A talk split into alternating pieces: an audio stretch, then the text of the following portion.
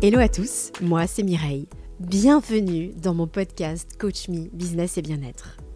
Je vous donne rendez-vous ici pour parler entrepreneuriat, astuces bien-être et parcours de vie. Seule ou accompagnée de mes invités, je suis hyper enthousiaste à l'idée de partager ces moments avec vous.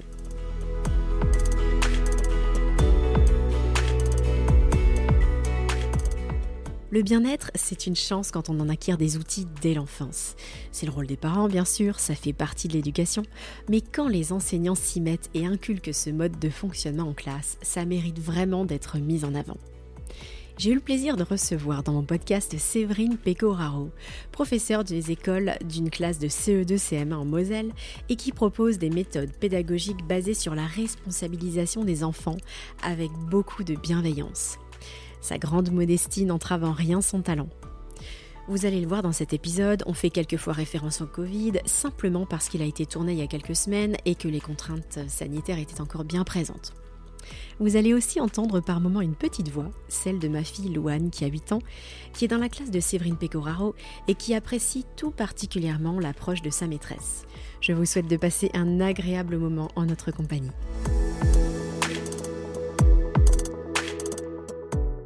Bonjour Séverine Pecoraro, je suis vraiment très heureuse de vous accueillir euh, dans mon podcast Coach Me Business et Bien-être. Tout d'abord, est-ce que vous pouvez vous présenter? Bonjour et puis merci de m'accueillir. Donc euh, je m'appelle Séverine Pecoraro, je suis enseignante depuis 23 ans. J'ai trois enfants, donc un grand garçon qui a 19 ans et puis deux filles de 16 et 13 ans. Euh, dans les choses que je fais en plus de l'école, donc je pratique le yoga depuis à peu près 10 ans même si c'est un peu plus compliqué en ce moment avec le Covid. Et puis euh, je couds, j'aime lire et je marche. Super. Alors, est-ce que vous pouvez euh, me donner quelques exemples de méthodes pédagogiques que vous utilisez en classe? Donc, dans les méthodes qu'on utilise, euh, Louane, n'hésite pas à me corriger. donc, la première chose que je mets en place dans la classe, c'est le yoga. donc, tous les matins, on commence par des exercices de détente c'est cinq minutes où ils doivent prendre soin d'eux, de leur corps et ne pas s'occuper des autres. Donc il euh, y en a pour qui c'est très compliqué de ne pas regarder les autres, de s'occuper vraiment que d'eux. Mais je trouve que ça se met en place assez rapidement.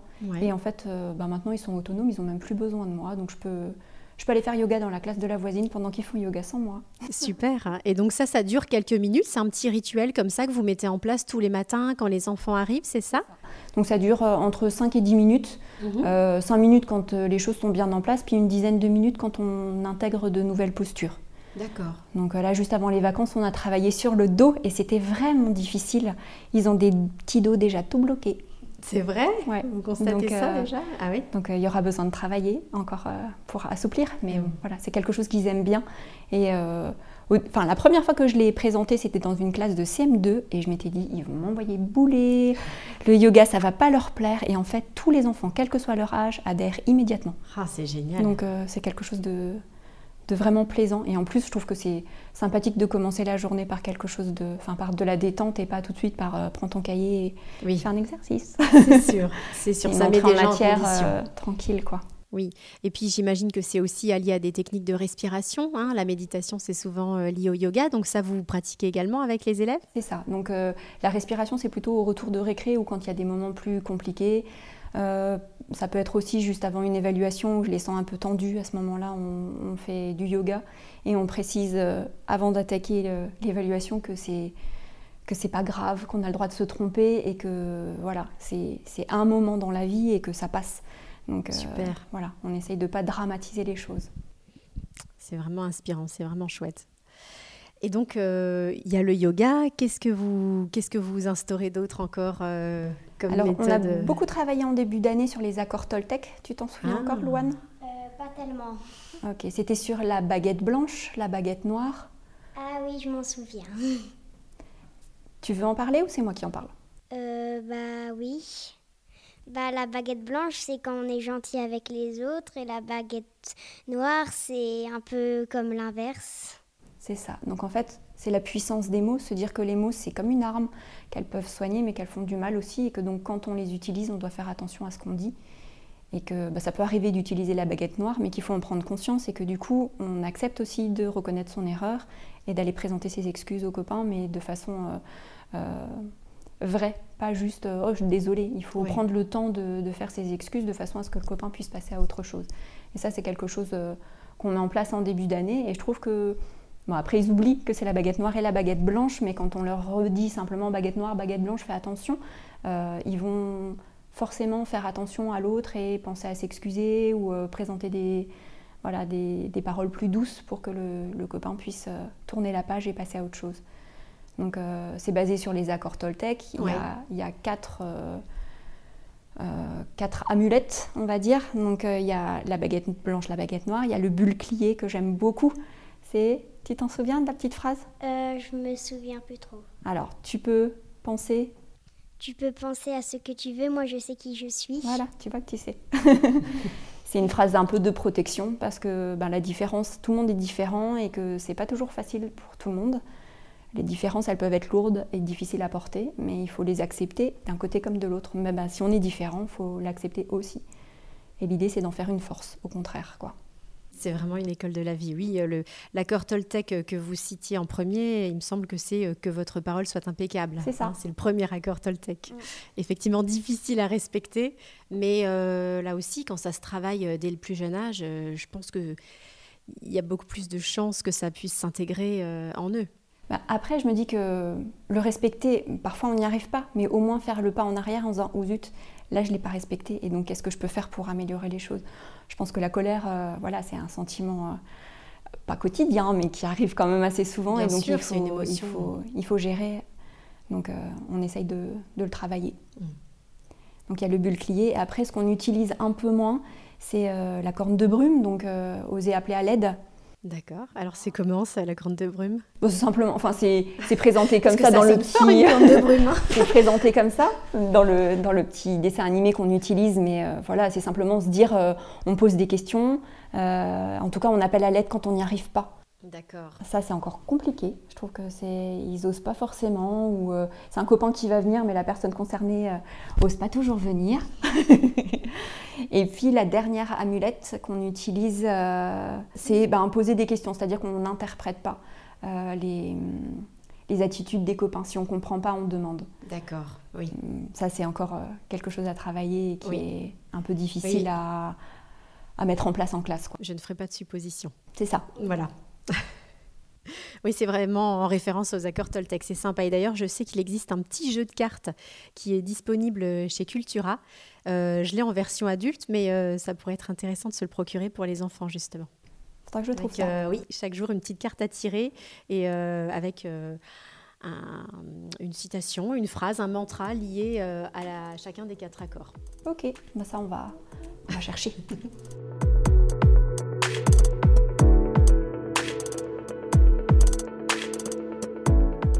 Il y a d'autres choses encore? Moi, j'entends parler de ceinture. Alors, des fois, je me demande s'ils font pas euh, des arts martiaux à l'école. Qu'est-ce qui se passe Du karaté, s'ils euh, se trompent. Ouais. Euh, c'est toi qui expliques les ceintures? Oui. Bah, par exemple, la ceinture blanche, au début de l'année, la maîtresse, elle ne nous connaissait pas assez, on va dire. Et donc, on devait rester à sa place et lire un livre à sa place. Et ensuite, la ceinture jaune Oh, tu te souviens peut-être pas de toutes les, différentes étapes Non. Le principe, c'est qu'il y a quatre ceintures, hein, c'est ça? Quatre ceintures de couleurs et qui permettent d'acquérir des libertés, c'est ça, en fonction du comportement euh, au fil du temps? C'est ça. C'est en fait une confiance qui se met en place euh, doucement. Eux apprennent à me connaître et moi j'apprends à les connaître. Mhm. Les règles, elles se mettent en place aussi de cette manière-là. Euh, ils apprennent à connaître mes limites, j'apprends à, connaître les leurs. Il y en a pour qui c'est plus compliqué de rester assis. De... Voilà, donc on apprend à mieux se connaître et en fonction de comment ils arrivent à progresser au niveau des ceintures, ils acquièrent un certain nombre de libertés et la liberté ultime, c'est-à-dire euh, on peut sortir euh, dans la cour sans avoir euh, besoin d'attendre que tout le rang soit prêt, et donc ils y vont, je leur fais confiance. De la même manière, ils peuvent sortir à midi sans que je les accompagne, ou à 16h30 sans que je les accompagne, ils sont en ceinture rouge, je leur fais confiance.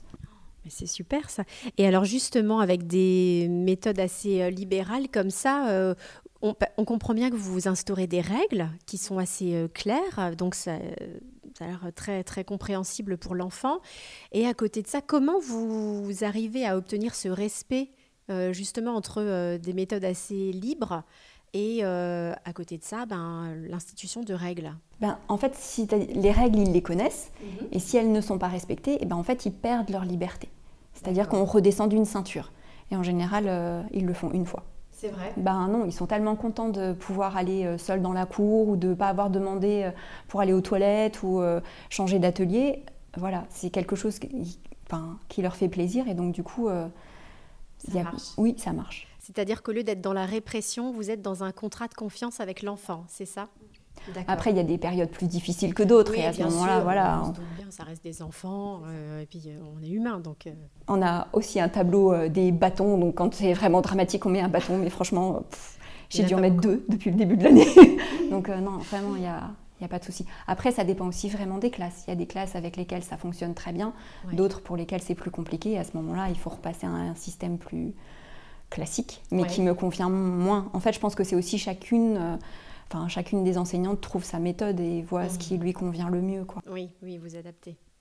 Après, j'ai également entendu parler de métier. Alors, euh, je sais que Louane, elle était maître yogi à un moment. Elle était toute contente. Elle me faisait même faire les exercices le soir à la maison. Pour répéter. Voilà, c'est ça. Euh, alors, c'est quoi ces métiers? Ça, c'est très classique par contre. Euh, c'est-à-dire que chaque enfant a une responsabilité dans la classe. Euh, c'est lui qui choisit. Donc on a un métier qui dure une quinzaine de jours. Et donc ça va de distribuer les cahiers à compter les cahiers du jour, euh, ranger la classe, effacer les tableaux. Voilà, c'est quelque chose de très classique, mais ça fait aussi partie des responsabilités qu'on acquiert pendant les ceintures. C'est-à-dire que si on se comporte mal, on ne peut pas avoir de métier. Et donc, ah, voilà, ça fait partie aussi du, voilà. Dans, tout ce que vous faites, là, il y a vraiment un lien, un fil conducteur. Euh, L'idée, c'est l'autonomie. Ouais et la responsabilité. Et je trouve que c'est dans cette classe en particulier, ça marche vraiment bien. Donc, euh, c'est agréable. D'autres, euh, d'autres méthodes à nous, à nous confier Alors moi, je pensais aussi au travail en binôme. Euh, donc tout ce qui est en lien avec le plan de travail. Donc ça, c'est pas forcément ce qu'ils préfèrent. Donc c'est-à-dire que c'est un gros paquet d'exercices que je pose sur la table. ça dure, ils ont 15 jours pour le réaliser. Mais ils peuvent le réaliser avec leurs copains, mhm. dans l'ordre qu'ils veulent. Euh, il y en a qui arrivent à le réaliser en deux jours et ils sont débarrassés. Et puis il y en a d'autres qui vont traîner un peu plus sur euh, les 15 jours. Donc euh, c'est pareil, c'est la gestion de la quantité de travail, mais en autonomie. Et, enfin, en, oui, en autonomie parce qu'ils le font sans moi. Après, ils ont toujours la possibilité de demander l'aide aux copains de la classe, aux copains du binôme ou à la maîtresse si vraiment c'est il y a un exercice qui coince. quoi. D'accord. Oui, l'objectif, c'est vraiment euh, de développer l'entraide entre eux, hein, c'est ça. Le, travail en binôme, en fait, c'est parce qu'on travaille en classe flexible. Mhm. Et c'est-à-dire que la classe, elle est répartie en plusieurs euh, zones. Il y a une zone devant le tableau qui est en forme... Enfin, les tables sont installées en forme de U. Et donc ça, c'est la zone où euh, je présente les nouvelles notions. Et après, les autres zones, ils sont, sont un peu plus écartés du tableau. Et donc ça, c'est les zones où ils travaillent sans moi. Et devant le tableau, on travaille pour la découverte des nouvelles notions. Et ça permet en fait de faire des, hum, des introductions euh, plus ciblées parce que je vais travailler que 20 minutes, donc moi ça m'oblige à réfléchir exactement à ce que je veux leur faire acquérir, mhm. de façon à ce que eux, leur temps de concentration, il soit pas dilué sur une heure. Donc pendant 20 minutes, il faut vraiment se concentrer parce que c'est là qu'on a la nouvelle notion. Après, ils iront la travailler euh, sur le long terme. Mais là, pendant 20 minutes, ils sont à fond. Oui, focus là-dessus. Voilà. Et moi, ça me permet eh ben, d'avoir moins d'élèves, du coup, de les faire participer davantage, ah et puis de voir où ça coince. Mm, Donc, euh, un élève qui coince, je peux tout de suite euh, lui venir en aide, alors que noyé dans le groupe, c'est plus compliqué et je peux en louper, alors que là, sur 8, il y a moins de chances que ça passe entre les mailles du filet. D'accord, c'est super, c'est super ingénieux. Et donc, euh, si j'ai bien compris, euh, parallèlement à ça, enfin, ce qui, ce qui va dans ce concept-là, c'est également l'agencement de la classe, puisque vous n'avez pas une classe traditionnelle avec euh, des élèves en rang devant vous, deux par deux. On a un U, des petits îlots, voilà, vraiment c'est un petit peu euh, le, Google de l'école, hein, j'ai envie de dire. On se croirait dans une entreprise euh, super moderne avec des, salariés un petit peu nomades. Je trouve ça vraiment, euh, vraiment sympa. Et d'après ce que Louane m'a expliqué, chacun dispose d'une boîte et met le contenu de son casier dans cette boîte, ce qui lui permet de passer d'un espace à l'autre, c'est ça? Voilà. Et, et donc, en quoi c'est important pour vous qui s'approprie l'espace dans la classe de cette manière? En fait, c'est un peu égoïste, c'est moi qui me l'approprie. C'est-à-dire que je, prends les élèves dont j'ai besoin et du coup, je laisse les autres après euh, euh, aller où ils veulent. Là, c'est vrai qu'en temps de Covid, j'impose un peu, euh, genre, ils ont droit qu'à deux places. Donc, il n'y a que deux changements. les années précédentes, je leur permettais d'aller où ils voulaient. Donc, j'espère qu'on pourra revenir à ça parce que du coup, là, j'ai des binômes qui sont vraiment fixes. Du coup, ça peut aussi créer des tensions. Donc, c'était pas, c'était pas l'idée de départ. On a été obligé de s'adapter un petit peu à à ce qui se passe. Et euh, l'idée de, pouvoir justement naviguer à l'intérieur de la classe, ça permettait aussi les autres années de mélanger les niveaux. Mmh. Ça veut dire que les CM1, elles pouvaient aussi aller s'installer avec les CE2, donner un coup de main. Ou, voilà, ça, ça permettait une plus grande flexibilité et ça permettait une plus grande entraide entre les enfants. Quoi. Et je trouve que le fait de pouvoir changer de place, ben, ça fait du bien. On a besoin de bouger et on a besoin de changer d'endroit. On a l'impression de faire quelque chose de complètement différent, alors que simplement on fait son exercice à un autre endroit. Mais ça change Mais ça, voilà, ça permet de s'apaiser, de changer. Enfin voilà, je trouve que le mouvement c'est important. Euh, Super. Alors justement, vous parlez de mouvement. Comment, euh, comment vous gérez tout ce qui est activité physique? Euh, euh, Je sais que vous faites régulièrement des promenades avec les enfants. J'ai entendu dire que pendant le Covid, vous leur permettiez même de... Vous les aviez emmenés en forêt, ils avaient pu pousser un cri pour se libérer un peu émotionnellement. Donc ça aussi, c'est pas forcément très courant. Bah, j'ai pas l'impression de faire des choses très très spectaculaire, simplement, bah voilà, c'est un ressenti personnel. C'est-à-dire qu'on est tellement enfermé derrière ce masque, on est tellement coincé, que quand euh, enfin on peut le baisser un petit peu, euh, on sent de toute façon, au moment où je leur dis euh, sur la piste, enfin sur la voie verte, qu'ils ont le droit de courir, que le seul, la seule règle, c'est que je dois les voir, voilà, donc ils peuvent courir, ils ont une énergie. Ah complètement incroyable et ils ont besoin de crier, de hurler, de, de se libérer de tout ce qui est contenu en classe. C'est vrai que les activités sportives, euh, en ce moment, c'est vraiment compliqué. On a accès au gymnase, mais pas beaucoup. Euh, il faut porter les masques. Donc les, activités avec le masque, oui, c'est pas très agréable. et c'est pas, pas libérateur. Donc on s'était dit que la marche, c'était une bonne solution. On avait tenté ça déjà l'année dernière et euh, franchement, je trouvais que c'était, c'était plaisant. C'était des moments vraiment de détente avec les enfants et ça permet une autre discussion. Quand on fait sport, on fait sport, c'est encore cadré, etc. Alors que là, en fait, c'est comme une promenade avec papa et maman et simplement, euh, ben voilà, ils marchent et ils regardent la nature et ils courent avec les copains, on joue dans les flaques, voilà. Retour aux, choses, euh, retour aux choses très simples et parfois c'est amplement suffisant. Qu'est-ce qui vous a amené à enseigner de cette manière? C'est comme ça depuis toujours Ou bien ça fait partie de vos expériences de vie euh, Je suis très curieuse de savoir. Comme on en avait un petit peu parlé avant, j'ai essayé de réfléchir et je me suis dit que, en fait, la première expérience fondatrice, c'est une énorme erreur. Donc, euh, j'étais enseignante stagiaire. Mon premier, mon premier cours, c'était sur les fractions. J'ai terminé mon, ma leçon euh, épuisée et le professeur en face de moi a éclaté de rire. Il m'a dit Bah voilà, c'est exactement ce qu'il faut pas faire. En fait, t'en as un qui t'a suivi. Et là, je me suis dit Non, oh. j'ai rien vu. J'ai rien vu pendant 35 minutes. J'étais euh, à fond. Je me dis Ouais, c'est super. En fait, j'en avais qu'un seul des élèves en face de moi qui répondait, qui répondait, qui répondait. Et du coup, j'ai pas vu que tous les autres avaient décroché. C'était Agnan dans le petit Nicolas. et c'était. C'était terrible, mais en même temps, je me dis, bah, heureusement que ça m'est arrivé tout de suite, et comme ça, euh, je me dis, bon, bah voilà, c'était une erreur à pas refaire. Donc j'en ai beaucoup discuté avec lui et euh, pour remettre les choses en point, au point, parce qu'en fait, c'est des choses qu'on ne voit pas nécessairement quand on est tellement stressé. Enfin, la leçon avait pris plus de place que les élèves. Et donc ça, c'était une erreur fondamentale. Donc euh, voilà, une fois que ça s'était éliminé, on est passé à autre chose. Et puis voilà. Et la deuxième expérience, c'est que j'ai commencé par un cours triple. Donc j'avais un ah CE2, CM1, CM2 à 26 élèves. Donc là, bon, ben voilà. Forcément, les ateliers, forcément euh, une façon d'enseigner qui n'est pas classique. Enfin, j'avais pas 26 élèves face à moi, ils étaient de, niveaux complètement différents. Donc euh, il n'y a pas le choix. Bon, c'est tout à votre honneur, vous avez su rebondir, donc euh, voilà, et puis après on voit le résultat aujourd'hui, donc bah, c'est super, bravo. Et moi ce qui m'intéresse vraiment, c'est de savoir quels sont les bénéfices que vous, vous constatez chez les élèves. Alors j'espère, après j'en suis pas certaine, j'espère surtout qu'ils viennent à l'école avec plaisir et qu'on peut faire baisser le stress. Mmh. Euh, je déteste l'idée que les enfants viennent la boule au ventre à l'école parce qu'il y a le système de notation, il y a le système qui met une pression d'enfer euh, aux enfants et je me dis que de toute façon ça ne permet pas d'apprendre quand on a peur. Et donc j'espère juste que toutes ces choses où j'essaye de leur donner confiance en eux, ça, ça leur permet de venir à l'école avec plaisir. C'est l'objectif premier. Je pense que les apprentissages, en fait, ça passe après. D'accord. On arrive à les mettre en place que si on est bien. Et vous pensez qu'ils apprennent mieux aussi par ce biais?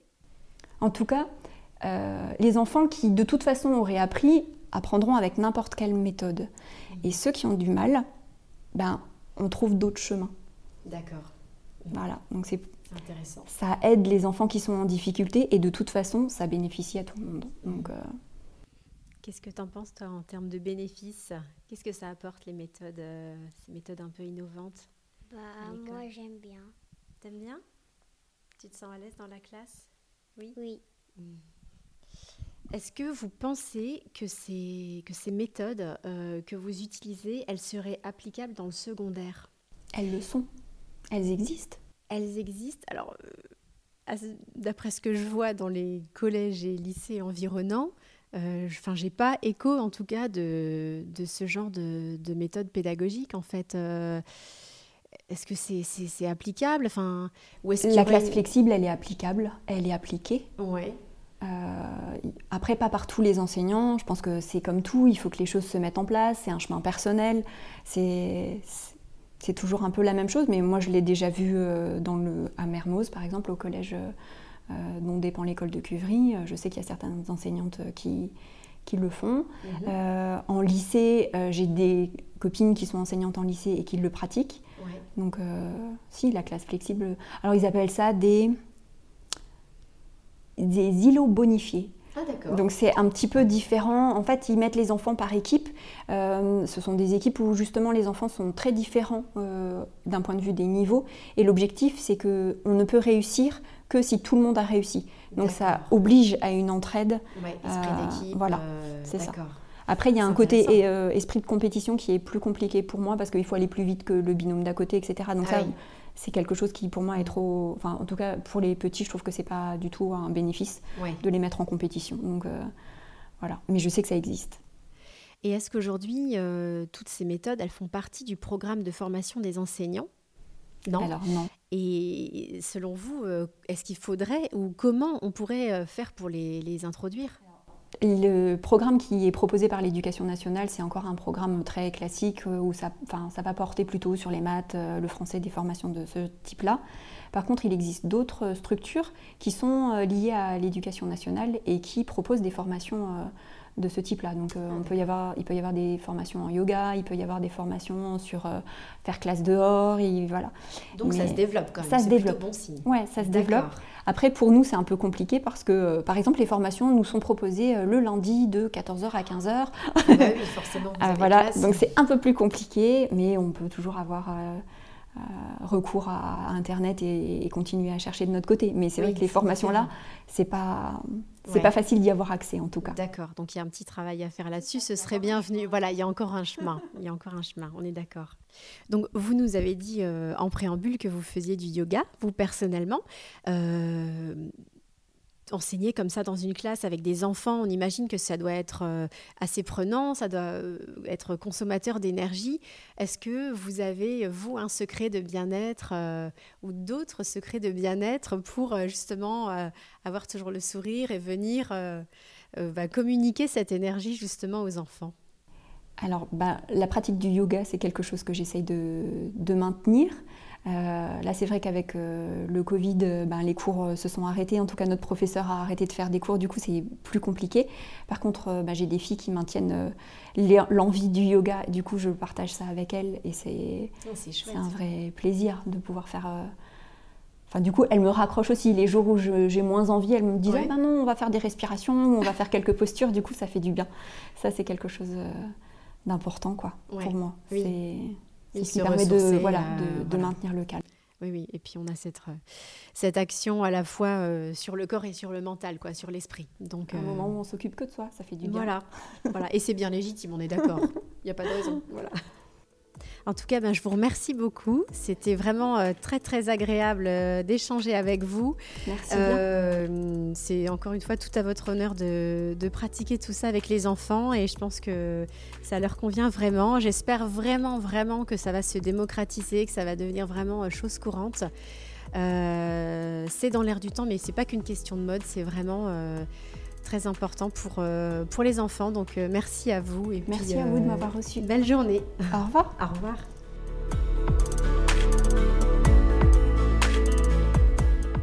Voilà, j'espère que cet épisode vous a plu. N'hésitez pas à liker, commenter, partager pour me soutenir et faire connaître ce podcast. Quant à moi, je vous donne rendez-vous très bientôt pour un nouvel épisode. Prenez soin de vous.